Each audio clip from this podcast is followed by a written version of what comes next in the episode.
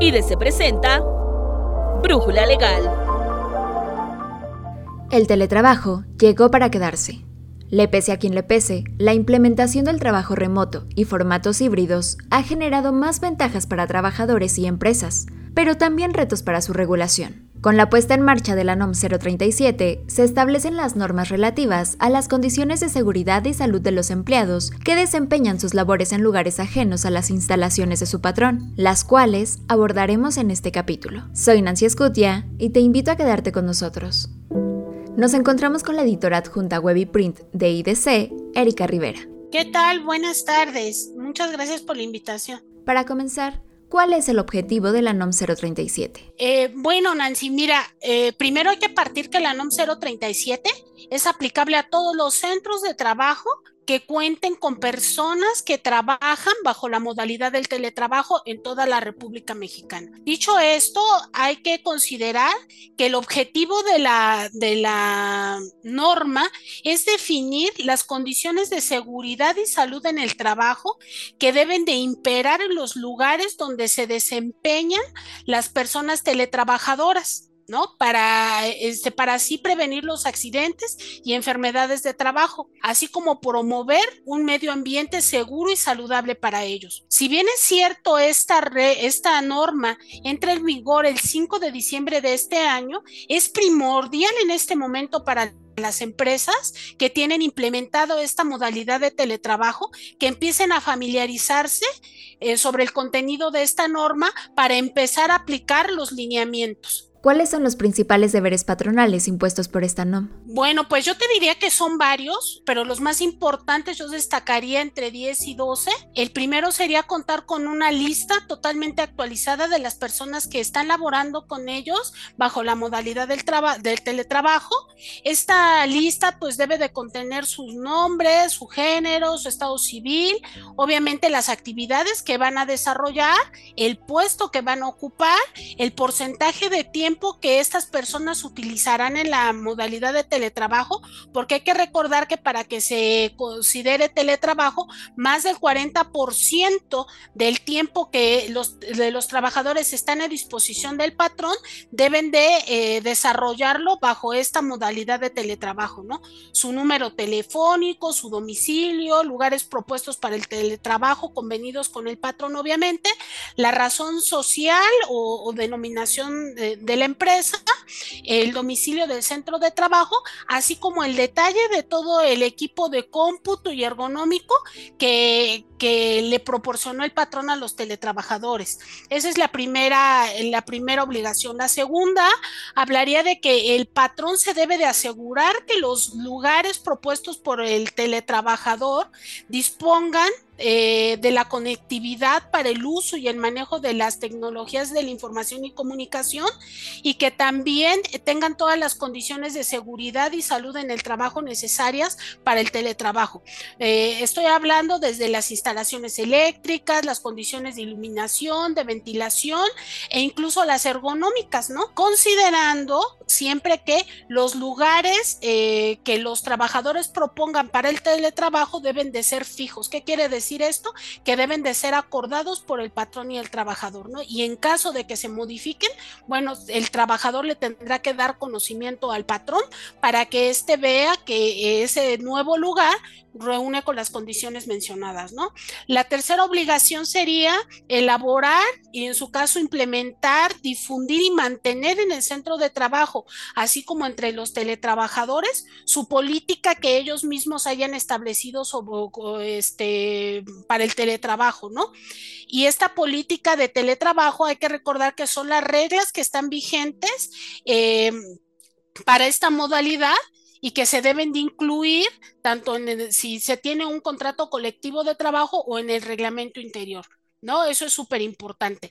Eh, y esta política va, debe de ir encaminada uno a promover en todo momento la prevención de riesgos de trabajo, este, que se implementen, ¿verdad?, mecanismos de comunicación entre los teletrabajadores y los trabajadores de la empresa, ¿sí? Por medio, obviamente, de las tecnologías de la información y comunicación, para evitar el aislamiento de los teletrabajadores, ¿no? También debe de facilitar todos los mecanismos de, de, comunicación, en este caso, pues obviamente el mail es un buen mecanismo para que los teletrabajadores conozcan todos los procedimientos aplicables, este, tanto a su derecho para de la libertad sindical y la negociación colectiva, así como los derechos y obligaciones aplicables tanto trabajadores como patrones en este caso.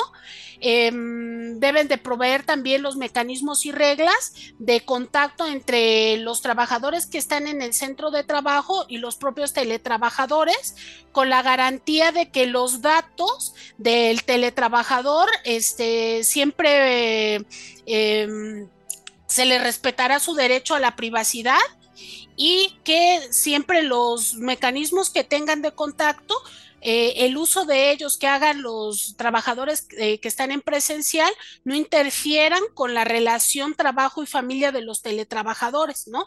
Por eso este, deben de considerarse en su uso pues la duración del horario de trabajo y considerar las pausas de descanso de desconexión que tenga el teletrabajador al terminar su jornada de trabajo, en sus horarios no laborales y en las vacaciones o licencias o permisos que, que éste tenga, ¿no? También esa política debe de señalar eh, muy precisamente que los teletrabajadores y los trabajadores tienen los mismos derechos porque no hay trabajadores de primera y de segunda.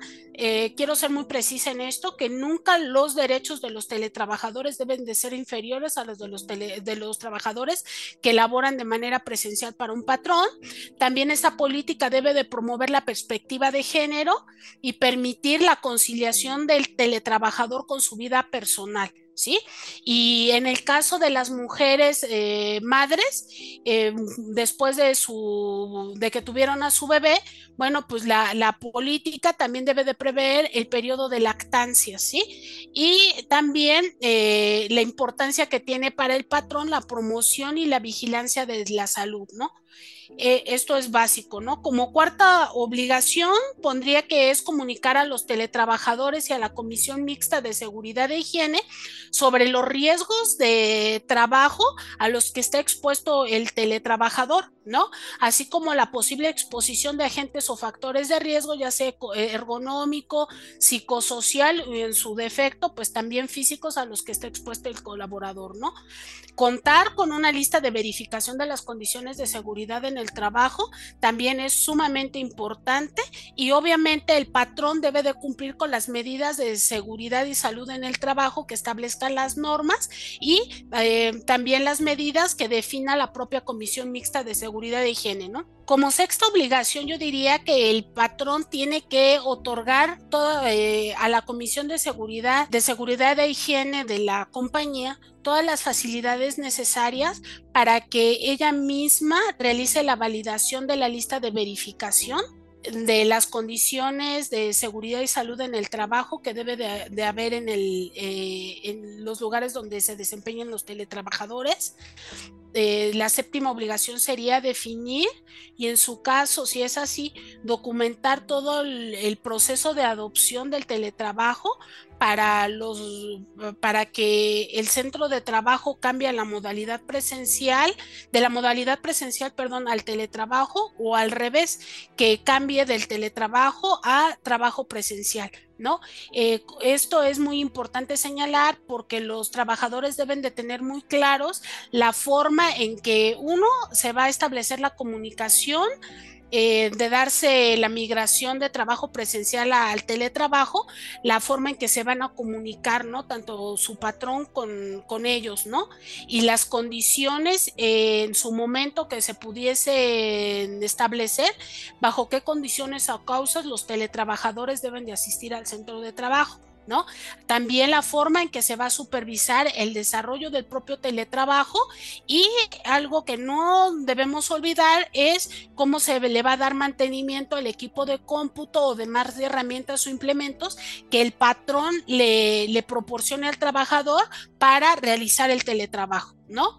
La octava obligación debe ser practicar los exámenes médicos que correspondan a los teletrabajadores de conformidad con la NOM 030 de 2009. ¿No? La novena obligación sería dar seguimiento a los avisos de los riesgos de trabajo que le reporten los teletrabajadores o sus familiares, ¿no? Esto que quiere decir que mm, debemos de eh, dar seguimiento a todo el, procedimiento que ha establecido el Seguro Social para los riesgos de trabajo, ¿no? Para para el, tanto para la atención como comunicación de riesgos de trabajo, ¿no? La décima obligación sería compartir en todo, en todo momento la documentación que acredite que se está cumpliendo con todas las obligaciones que establece esta norma en materia de seguridad y salud en el trabajo.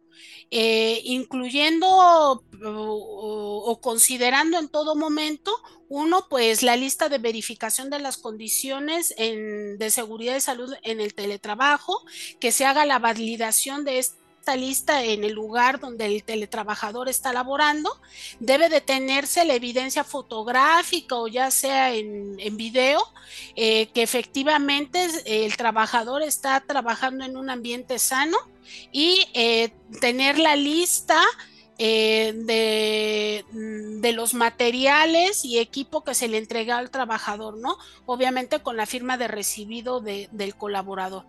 La obligación número 11 podríamos señalar que es eh, que el patrón debe de contar con todos los mecanismos de atención para atender eh, los casos de violencia que, familiar que se pudiesen dar en el teletrabajo, ¿no? Aquí valdría la pena que el patrón eh, pues prevea, ¿no? uno, pues cuál podría ser el canal que podría ocupar el, teletrabajador para darle a conocer a, a, su patrón esta, esta situación, ¿sí? Ver en qué instancias el patrón puede canalizar a este trabajador que está sufriendo violencia familiar y pues también, ¿no? Eh, considerar cómo se va a dar el retorno de esta persona a la modalidad presencial, ¿no? Especificando en qué momentos podría ser temporal o permanente ese retorno al trabajo presencial. Es muy importante esto, ¿no? Y como última obligación, podríamos señalar que el patrón está obligado a brindarle todo el apoyo necesario y las facilidades que se requieran a los teletrabajadores para que pudiesen participar tanto en la integración como en la operación de la Comisión Mixta de Seguridad e Higiene o en la Comisión Mixta de Capacitación, Adiestramiento y Productividad. ¿Cuáles son las principales obligaciones que impone esta NOM a los teletrabajadores? Eh, las principales obligaciones que tienen los teletrabajadores de acuerdo a esta NOM 037, uno es brindarle a la Comisión Mixta de Seguridad e Higiene todas las facilidades para que esta comisión pueda ingresar a su lugar que se designó para el teletrabajo y esta comisión haga una comprobación física eh, de las condiciones de seguridad y salud en el trabajo que hay en ese lugar. ¿Sale? Eso sería, digamos, la primera obligación.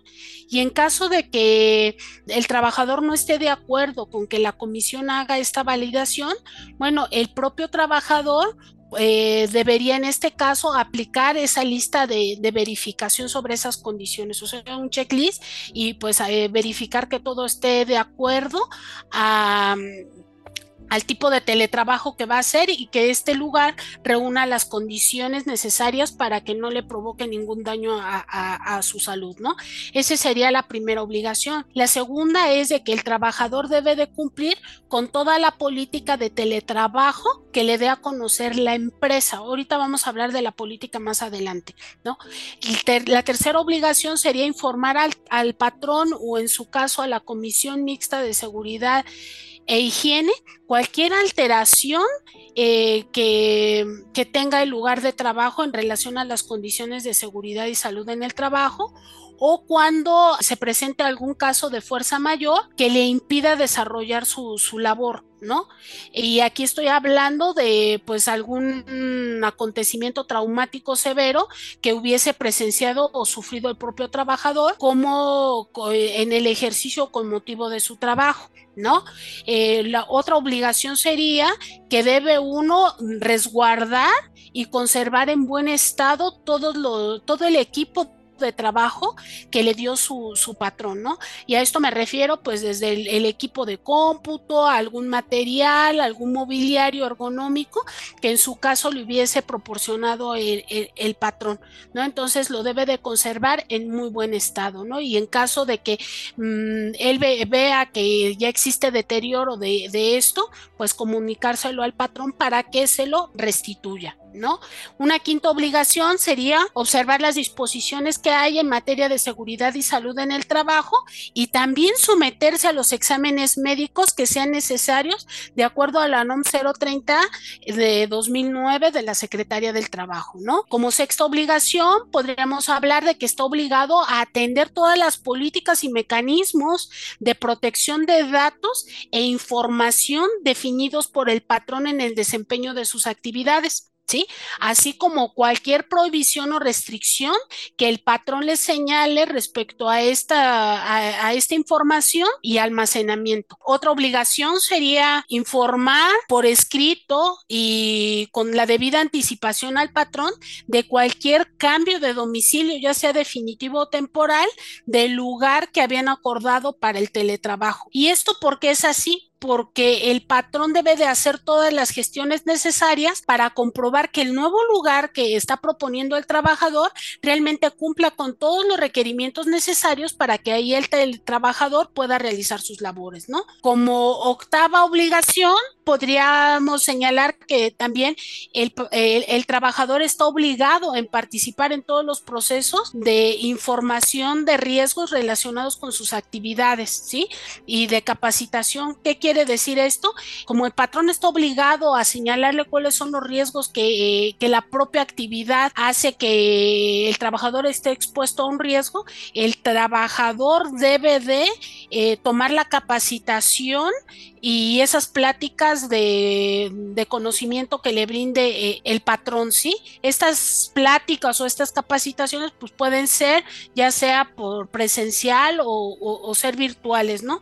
Pero al final la idea es de que participe en estas actividades para que el trabajador se sienta parte de, pues, de, de su lugar de trabajo, ¿no? Y finalmente sería avisar al patrón y a la comisión de los riesgos de trabajo que pudiesen ocurrir durante el desempeño de sus labores. Muchas gracias por estar con nosotros. Nos gustaría saber más sobre este tema para abordar las condiciones de los lugares de trabajo remoto. No, al contrario, gracias a ustedes. Pues espero que con este podcast haya quedado claro cuáles son las obligaciones tanto de trabajadores y patrones, así como eh, cuál es el objetivo de la norma, ¿no? Posteriormente, en otra entrega, hablaremos sobre eh, qué condiciones o qué aspectos debe de considerar el patrón para que los trabajadores sean víctimas de riesgos de trabajo. En IDC tenemos una gran cantidad de especialistas que aportan sus opiniones y respuestas a los principales temas legales que ocurren en México y en el mundo. Comparte este contenido y ayuda a que todos tengan una solución a esa duda fiscal, laboral, de seguridad social, de comercio exterior o jurídica que los aqueja. Si tienes más dudas sobre este y otros temas, nuestro servicio de consultoría, que es exclusivo para suscriptores, está disponible de 8 a.m. a 5 p.m. de lunes a jueves y de 8 a.m. a 3 p.m. los viernes. Si aún no cuentas con tu edición digital, ¿qué esperas? Nuestra fuerza de ventas ya está esperando tu llamada al 55 44 40 22 93. Agradecemos en producción y realización a Alan Morgan. Nos escuchamos en la siguiente Brújula Legal. Se despide Nancy Scutia.